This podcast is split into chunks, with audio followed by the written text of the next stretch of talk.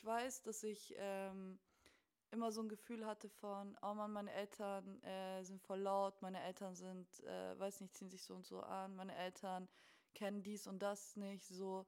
Und ich habe mir einfach immer gewünscht, so dass sie halt so wie so Allmann-Eltern wären, die so, weil ich immer das Gefühl hatte, Allmann-Eltern haben so ihr Life together.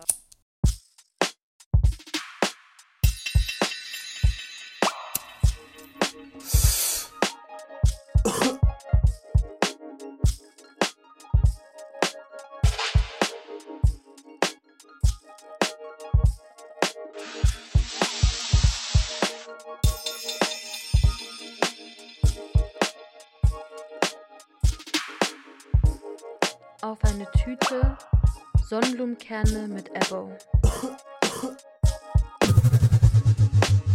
Hey, herzlich willkommen zu einer neuen Folge auf eine Tüte. Mein heutiger Gast, Ebru Düzgün, ist leider nicht face-to-face bei mir, sondern auf der anderen Seite meines Bildschirms. Aber das macht unsere Zusammenkunft nicht weniger real, nur weil es virtuell stattfindet. Ebru kennen viele von euch eher als Rapperin, nämlich Ebo. Bisher gibt es von Ebo drei Studioalben. Das letzte hat sie 2019 veröffentlicht unter dem Titel Canuck for Life und arbeitet gerade auch schon an ihrem nächsten. Vor kurzem hat sie außerdem ihr eigenes Label Alvosei gegründet und ich freue mich übertrieben, dass wir heute uns auf eine Tüte treffen. Hey Ebro. Hey, voll schön, dass ich dabei sein darf. Ja, ist weird mit dir abzuhängen, ohne dich richtig zu sehen. Oder, naja, ich sehe dich, aber auf meinem Screen. Aber die Zeiten erlauben es leider gerade nicht anders. Ja, I know, mega schade, aber ich hoffe bald nicht mehr. Ich hoffe auch. ja, auch wenn du jetzt bei dir zu Hause sitzt, ähm, wäre meine Frage, what's in your bag? ähm, ich habe, du nennst es immer so herzvoll Crack. Ähm, ich habe äh, Sonnenblumenkerne und ähm, genau, das ist meine Favorite Bag. Ich habe so überlegt, was für eine Bag ich gerne hätte, während ich mit dir quatsch und ähm, ich glaube, Sonnenblumenkerne ist immer nice. Ja, ist auch immer nice, aber es macht auch süchtig, das ist das Problem. Ja, ich weiß, ich habe auch noch so ein Big Pack, richtig schlimm. Ich sehe das schon, wie ich das hier alles so wegfutter. Irgendwann brennt halt auch die Zunge. Ey, ich hole auch immer die, die so ähm, extra Toslo, also mit extra viel äh, Salz, weil ich finde die immer nicer und ich liebe es auch, wenn da so grobes Salz drauf ist, weißt du? Mhm. Ähm, ich, das sind die besten. Ja, aber die sind auch ganz nice, die ich gerade habe. Richtig gut. Wenn du Bock hast, erzähl auch gerne, was, was sind so die Essential-Dinge, die du immer in deiner Bag dabei hast?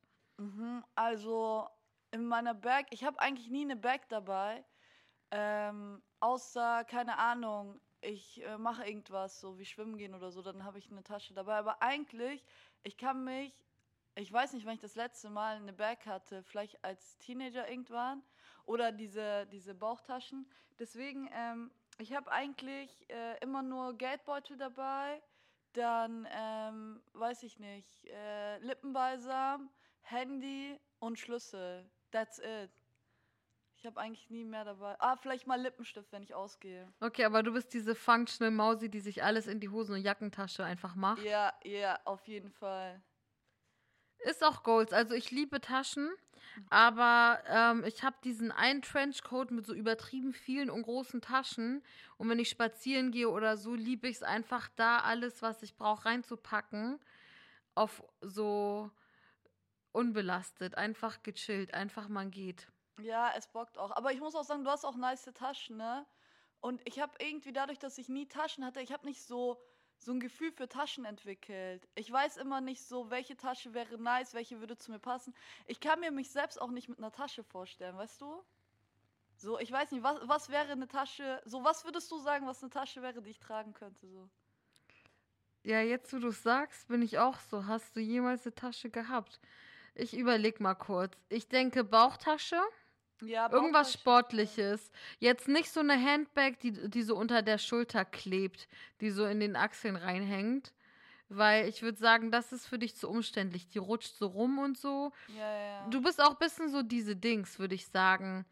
Wenn nicht Bauchtasche, dann so ähm, diese Brustbeutel. Brustbeutel. Ah, ja, voll.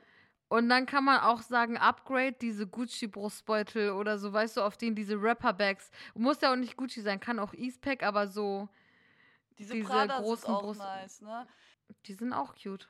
So, sowas kann ich mir auch vorstellen. Was ich, ich glaube, meine Favorite Bag war bis jetzt, ich hatte mal als Teenager so eine von Tom Taylor oder sowas. Kennst du die Marke noch? Na klar kenne ich Tom Taylor.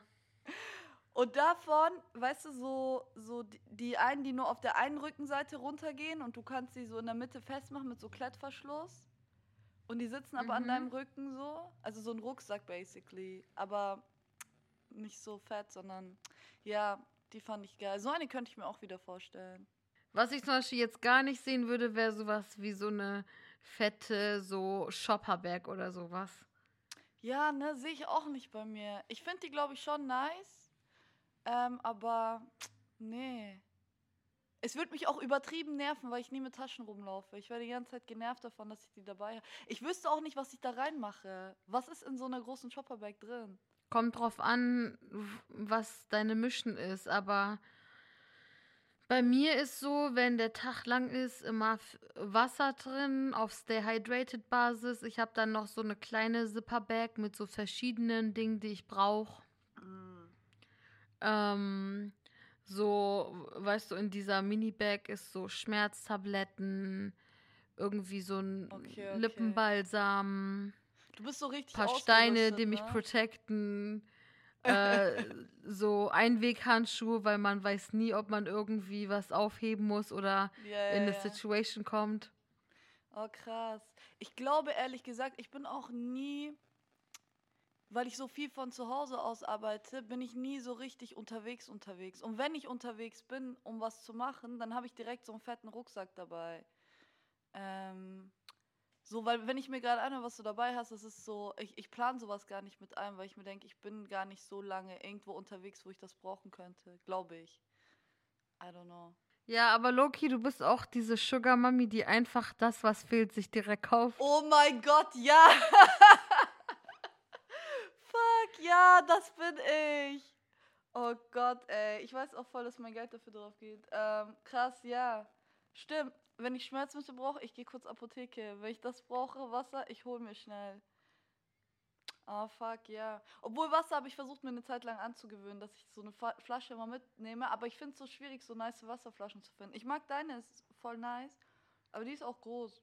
Ja, es gibt auch diese Hippie-mäßigen, wo wie so eine Tüte ist und so flexible Form und so ein Karabinerhaken. Oha. Du kannst dir so an die Hose machen und dann ist es so eine flexible Form. Wenn alle ist, faltest du in deine Hosentasche rein. Oha, nice. Ich kenne das nicht. Okay, das ist geil. Auf jeden Fall. Ja, man Sommer. merkt, ich war auf der Fusion und du nicht.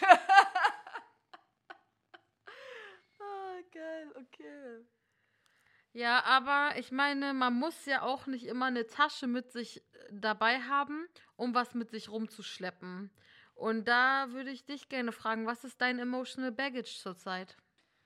Zurzeit mein emotional baggage ist, ähm, ja, ich habe so, also ich glaube, mein größtes Problem gerade ist, dass ich Angst habe, in so einen äh, Panikzustand reinzukommen, aus dem ich nicht mehr so leicht rauskomme, weil es super schwierig ist. Also so wenn, also so Worst Case wäre es, glaube ich, super schwierig, jetzt zum Beispiel eine Therapie anzufangen oder jetzt irgendwie Hilfe aufzusuchen, etc. Ähm, und davor habe ich so am meisten Angst, äh, dass so meine Angstzustände durch die Situation gerade zunehmen und ähm, weil die Situation gerade einem so viel Sicherheit auch nimmt im Sinne von, ähm, dass es einem den Alltag so wegnimmt, ne? Weil dann denke ich mir, okay, wenn ich in den Zustand komme, dann kann ich auch anderen Leuten nicht helfen und äh, ich muss irgendwie für meine Familie da sein, ich muss für Freundinnen da sein, ähm, ich kann es mir nicht leisten, so dass es, äh, ja, dass ich in so einen Zustand reinkomme. Gibt es denn irgendeine Art von so Routine oder Struktur oder Safety, die du dir so aufbaust, um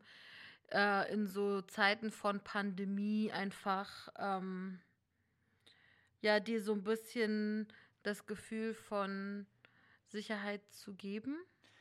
Ja, also ich versuche zu meditieren täglich. Ich mache da so ein Meditationstraining von Headspace, wo es genau darum geht, so Ängste zu bewältigen.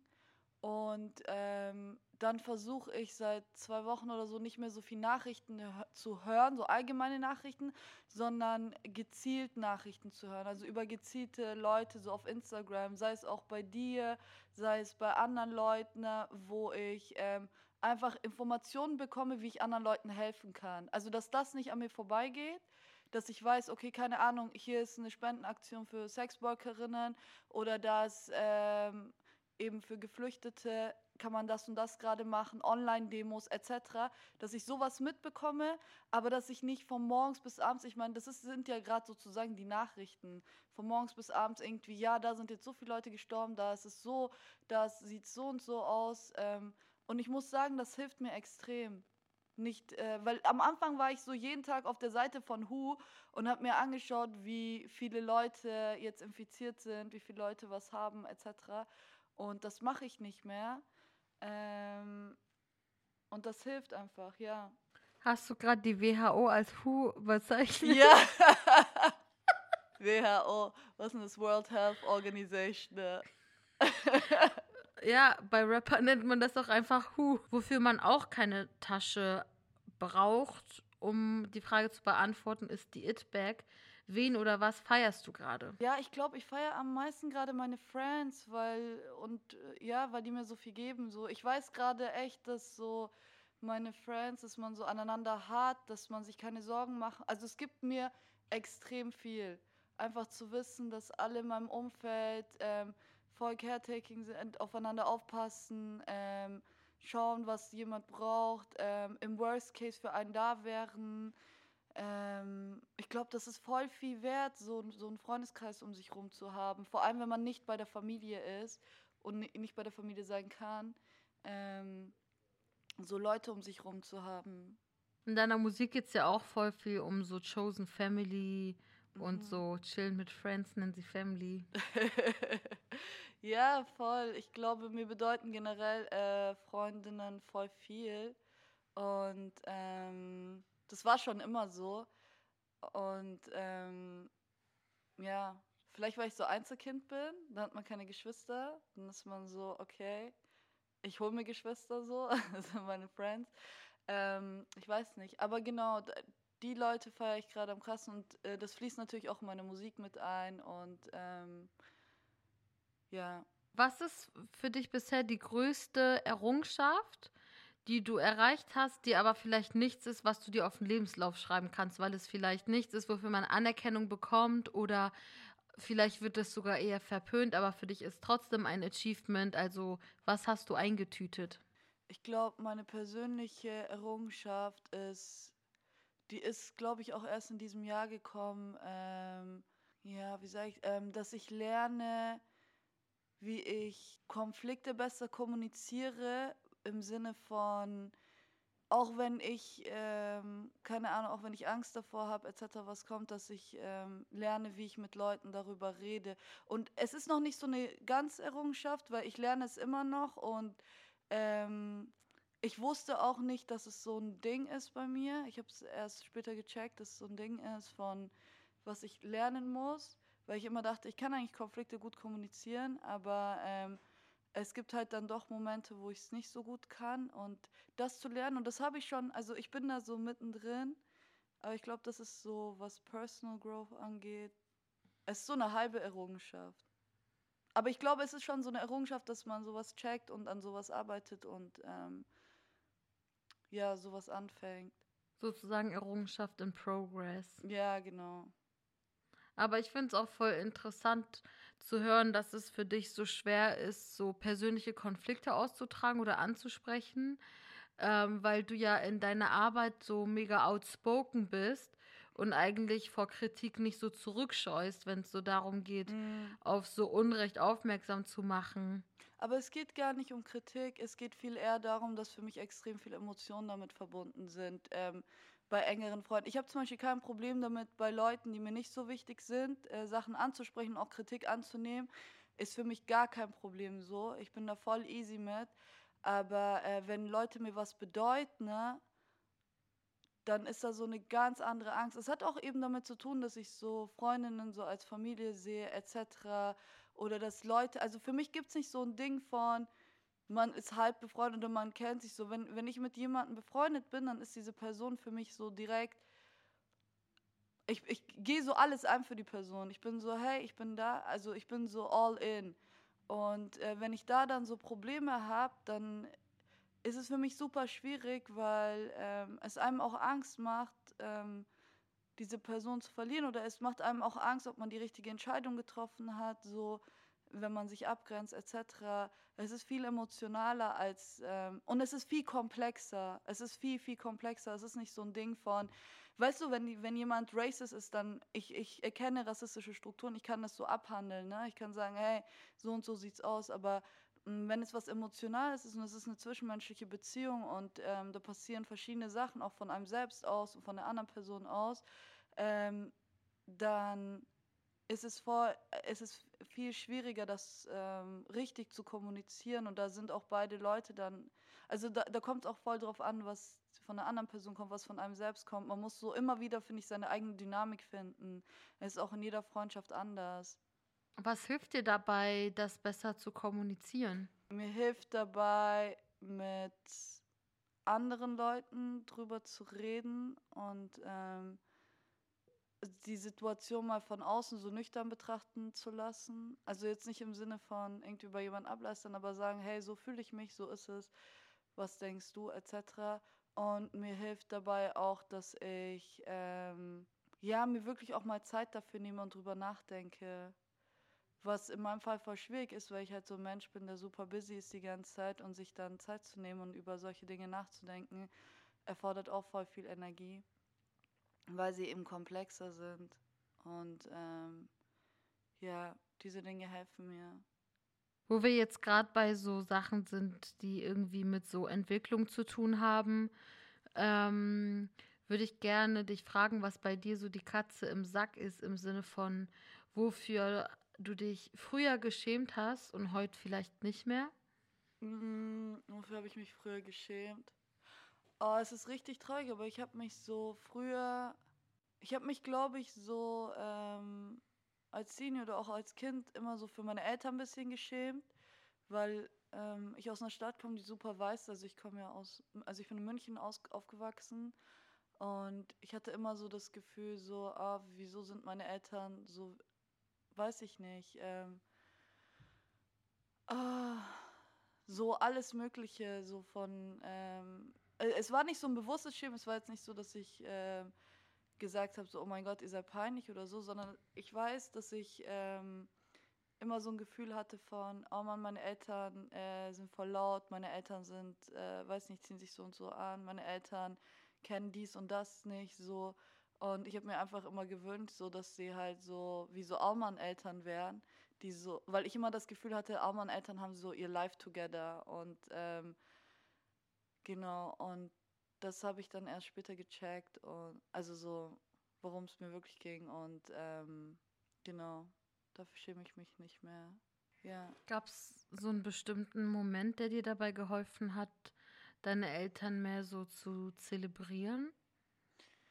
Ähm, es war nicht so ein Moment. Ich glaube, äh, wenn man ähm, diese, dieser Moment, wo du anfängst zu lernen, dass deine Eltern, also genau, da, wo du anfängst zu lernen, okay, deine Eltern sind auch nur Menschen. Also es sind nicht so diese, deine Eltern einfach nur, die so alles im Griff haben, sondern es sind auch nur Menschen und du fängst an, ihnen bei ihrem Struggle mehr zu helfen, etc. Oder du kriegst ihren Struggle bewusster mit.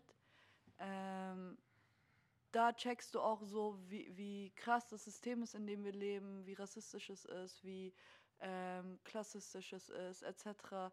Ähm, und, und da fängst du dann an zu realisieren, dass all das, was, also so, dass die Leute, die du so als, weiß ich nicht, wo du dachtest, die haben ihr Life together, dass das, die eigentlich so auch Teil von diesem ganzen Problem sind und ähm, dass sie dir teilweise auch das Gefühl geben, dass, ähm, ja, dass deine eigenen Eltern, deine eigene Familie äh, zu laut ist, zu, weiß ich nicht, zu unangepasst, was auch immer. Ähm, ich glaube, das ist so ein Prozess, den man mitbekommt. Ich kann das nachvollziehen. Also ich denke, es kann auch mit so internalisierten Rassismus oder so zu tun haben, weil es bei mir selber so war, dass ich auch immer so dachte, oh Mann, ähm, also so, es waren immer so ganz verschiedene Sachen, die mich an meinen Eltern dann so ähm, mit Scham besetzt haben. Angefangen damit, dass sie dann irgendwie kein akzentfreies Deutsch gesprochen ja. haben oder früher im Kindergarten ähm, hat meine Mutter noch Kopftuch getragen und ich habe irgendwann so gesagt, ähm, Mama, kannst du eine Mütze drüber tragen, wenn du mich abholst, weil die Kinder mhm. sind dann immer so komisch zu mir und so, was halt eigentlich so mhm. im Nachhinein mir voll wehtut, wenn ich so drüber nachdenke. Ja, ne? ey, voll. Oder dass ich mich dann irgendwie dafür geschämt habe, dass meine Eltern mit viel Zwiebeln kochen, weil irgendwie, wenn so ähm, weiße deutsche Friends bei uns zu Hause waren, die dann so vom Hähnchen so den ganzen Zwiebel weggemacht haben und mhm. meinten, das ist voll eklig und so. Und ich war so, Bruder, nur weil du keine Gewürze kennst, heißt es nicht, dass es eklig ist, dass nicht mal ein Gewürz ist. Zwiebel ist gut für uh. dich, es ah. schmeckt. Und weil gleichzeitig es hat, es war ja nicht nur etwas, was mit meinen Eltern zu tun hatte, mhm. sondern es war etwas, was auch mit mir zu tun hatte und was ich halt von meinen Friends damals versteckt habe und ja. mich nicht getraut habe, einfach zu zu embracen, weil, wenn ich ehrlich bin, Zwiebel gehört zu meinem Lieblingsgemüse und mhm. ich esse auch Zwiebeln roh zu meinem Essen, weil es einfach bockt und das habe ich schon als Kind gerne gemacht. Und ich dachte so, ich spreche akzentfreies Deutsch und kann sozusagen, habe so mehr Passing, aber meine Eltern ähm, verraten mich, wenn die Leute sie kennenlernen. Aha. Ja, voll. Ich glaube, Essen ist auch so ein großes Ding. Ich glaube, so der erste Moment, wo man sowas auch krass realisiert, ist so in der Grundschule oder vielleicht auch schon im Kindergarten, wenn man so sein Pausenbrot mitnimmt. Und ähm, also bei mir war es auf jeden Fall so, dass ich habe so Pide geliebt, ne? So Fladenbrot mit Nutella oder Fadenbrot mit Sujuk, so. Ich habe es geliebt.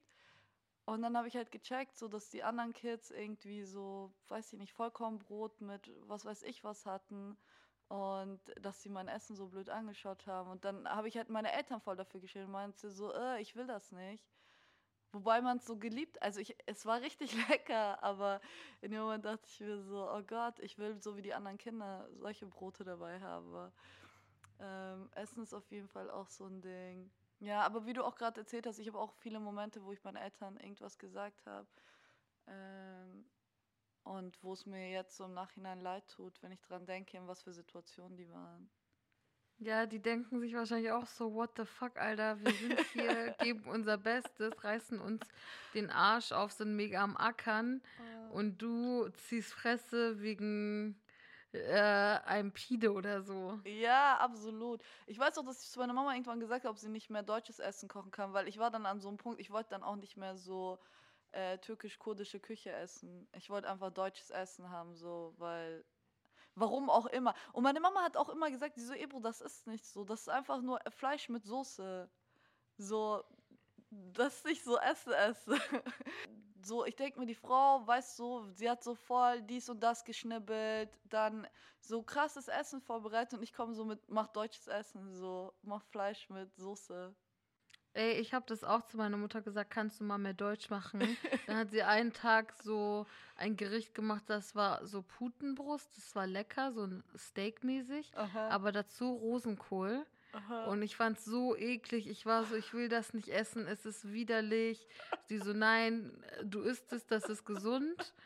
Und außerdem wolltest du deutsches Essen. Ich habe richtig viel Gewürzketchup ganze Zeit drauf gemacht und so richtig Show abgezogen, so über zwei Stunden das runtergewirkt, weil ich so eklig fand. Oh, geil. Ja, vom Leben gelernt, ne? Vom Leben vernarbt worden. Voll, ey. Ja. Ich dachte halt, so deutsches Essen ist so Kartoffelgratin und Lasagne und dann habe ich irgendwann so gelernt, nee, das nee. sind ja nicht mal deutsche Begriffe. Das kann kein deutsches Essen sein. Ah, oh, geil. Ja, ey, same. Irgendwas halt so. Welchen Rat möchtest du Leuten mit auf den Weg geben? Oh Mann, ich glaube, so das Wichtigste, was ich gerne gehört hätte als äh, Teenager und ähm, wo ich manchmal so sad bin, ist, einfach, ist sowas total Simples, aber es ist so dieses, steh zu dir, egal wie hart es ist. Und äh, weil du wirst schneller sozusagen mit dir selbst im Reinen sein, desto schneller du anfängst. Und egal wie, wie sehr es einem auch Angst macht am Anfang, zu sich selbst zu stehen, vor allem wenn man queer ist, etc., so was auch immer, ähm, wenn man weiß, so man wird von der Gesellschaft so vielleicht nicht akzeptiert, wie man ist. Ähm, ja, weil es wird einfacher und es wird leichter und es wird desto schneller einfach, desto schneller man in diesen Prozess reinkommt. Und genau, ich hätte mir das selbst für mich gewünscht, einfach, dass mir das jemand sagt und mir diese Angst davor nimmt, ähm, ja, ich selbst zu sein. Das klingt schön. Ich habe noch eine Bonusfrage. Okay, hau raus. Bonusfrage ist der Knalltüten-Moment. was ist das Verrückteste, was du je getan hast? Das Verrückteste, was ich je getan habe. Okay. Ähm. Weißt du, so dieser crazy Emoji, der so zwei verschiedene Augen hat, wo die Zunge so raushängt. Oh. Ich glaube, bei mir sind so verrückte Sachen, weil ich bin jetzt nicht so die crazy Maus, die irgendwie äh, Sachen unternimmt. Bei mir ist es eher so mit Romance verbunden, dass ich da so crazy Sachen gemacht habe.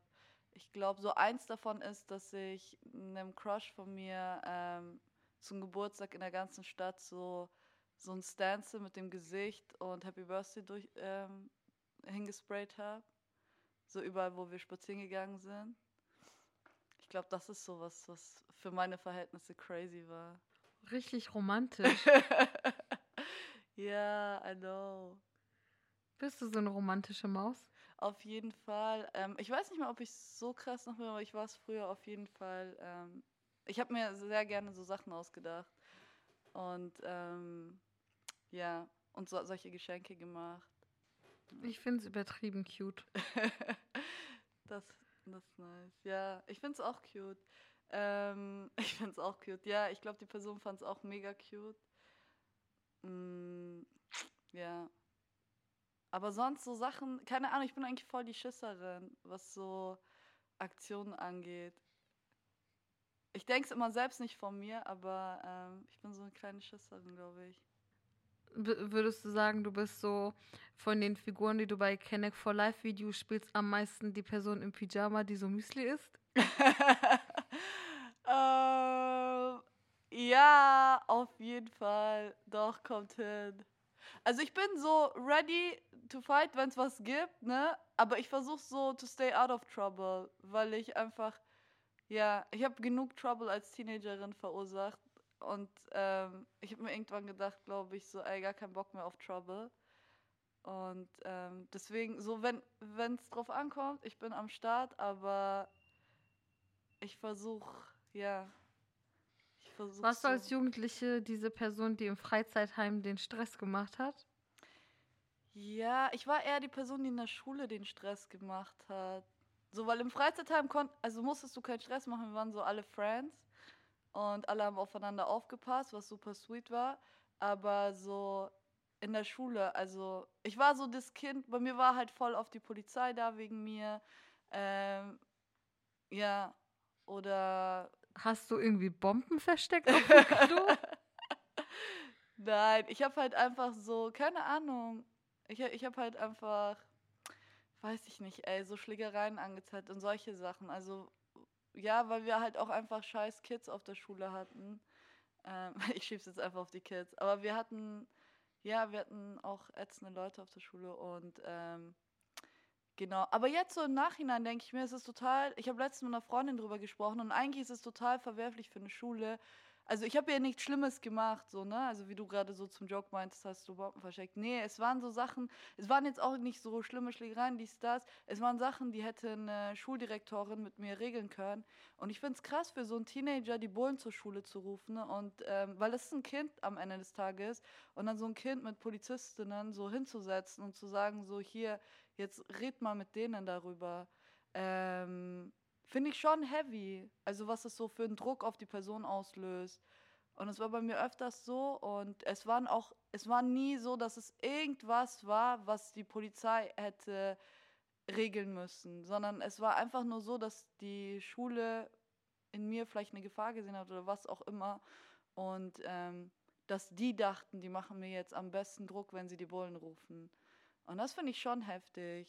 Also so für einen Teenager die Polizei in die Schule zu rufen und äh, zu sagen, hier, ähm, jetzt hast du Scheiße gebaut, jetzt musst du mit der Polizei reden. Und die holen dich auch aus dem Unterricht raus, etc. Und du sitzt dann so alleine mit zwei, drei Bullen am Tisch. Das ist voll unnötig. Ja, ist auch richtig unnötig.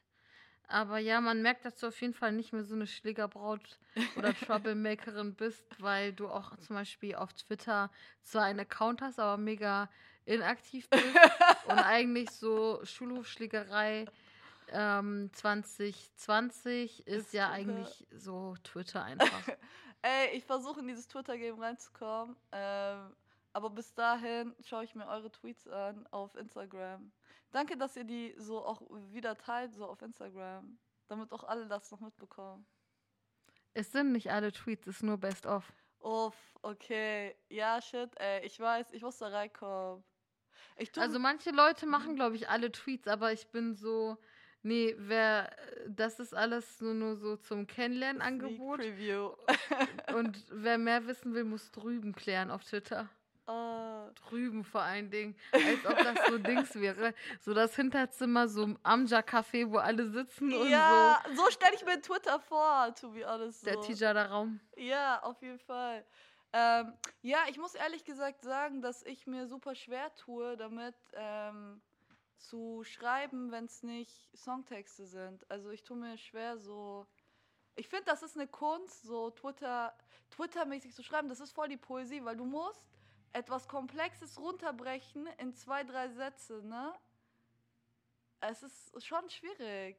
Also es ist so eine eigene Art von Schreiben, finde ich. Leute, die gute Tweets verfassen, unter anderem du, äh, Miri auch so. Dankeschön. Ich bin richtig geflasht. So, wie kann man es so krass auf den Punkt bringen? Ich muss sagen, man merkt einfach, dass du nicht kiffst. Weil das ah. kann auch einfach inspirieren, dass man dann irgendwie so diepe Sachen schreibt. Also, weißt du, so in drei Worten komplex, mm. komplexe Sachzusammenhänge zusammenfassen. Bei mir mm. in der Bio mhm. steht ja zum Beispiel auch Schulden wegen Luxus und da, das muss man erstmal schaffen. Uff, ja, das so krass zusammenzufassen, ne? Ja, ich sag ja immer, du solltest ins Rap-Game einsteigen und nicht ich ins Twitter-Game, aber ja. Ja, ich bin so, das Ding ist, ich habe Songs geschrieben, du weißt es selber genau. aber dann war ich so ganz ehrlich, ich will nicht dieser Jono sein, der anfängt zu rappen. Weißt du, wie ich meine? Mm. Aber erstmal sage ich vielen Dank, Ebro, dafür, dass du deine Zeit genommen hast, trotz Pandemie etc., danke mit mir dir. dich auf eine Tüte Sonnenblumenkerne zu treffen. Ja, danke dir. Ich freue mich mega auf diesen Podcast. Du weißt eh, ich, ich bin jetzt schon größter Fan. Ebro hat gepusht, das kann man nicht anders sagen. Sie ist seitdem ich Podcast-Gast woanders war, Hengame, wann machst du, wann machst du? Ich die ganze Zeit so keine Zeit, kein Bock. Dann kam Pandemie, dann war ich so ganz ehrlich, wenn das 500 Dude Bros, die nichts zu melden haben, machen, dann oh Gott, ist es ey. egal, ob ich auch was zu melden habe oder nicht, weil es wird per se einfach interessanter. Grund, ich bin, ja, keine Ey, Ahnung. einfach aus dem Grund, dass jeder, und ich schwöre, das haben mir schon so viele Leute gesagt, dass jeder Podcast, wo du dabei bist, es ist ein Highlight. Du wertest automatisch jeden Podcast auf und das wissen auch alle Leute, deswegen danke, dass du diesen Podcast machst. Ja, jetzt sieht niemand, dass ich rot werde. aber werde ich. Aber ich bin derzeit sowieso rot, weil ich mich aus dem Fenster gesonnt habe und Sonnenbrand abgeholt habe. Weil oh, nice. ich habe gehört, Mallorca ist einmal im Jahr und dann wollte ich das auch mal ausprobieren. Ja. Geil. In dem Sinne, schönen Feierabend, Ebro. Vielen Dank Danke, dir und euch. Schön, dass ihr dabei wart. Wir hören uns nächste Folge. Das war der Podcast auf eine Tüte. Der Jingle wurde von Neda Sanae, aka Nedalot, produziert. Konzept, Produktion und Redaktion sind von mir, Henga Menga Kupifara.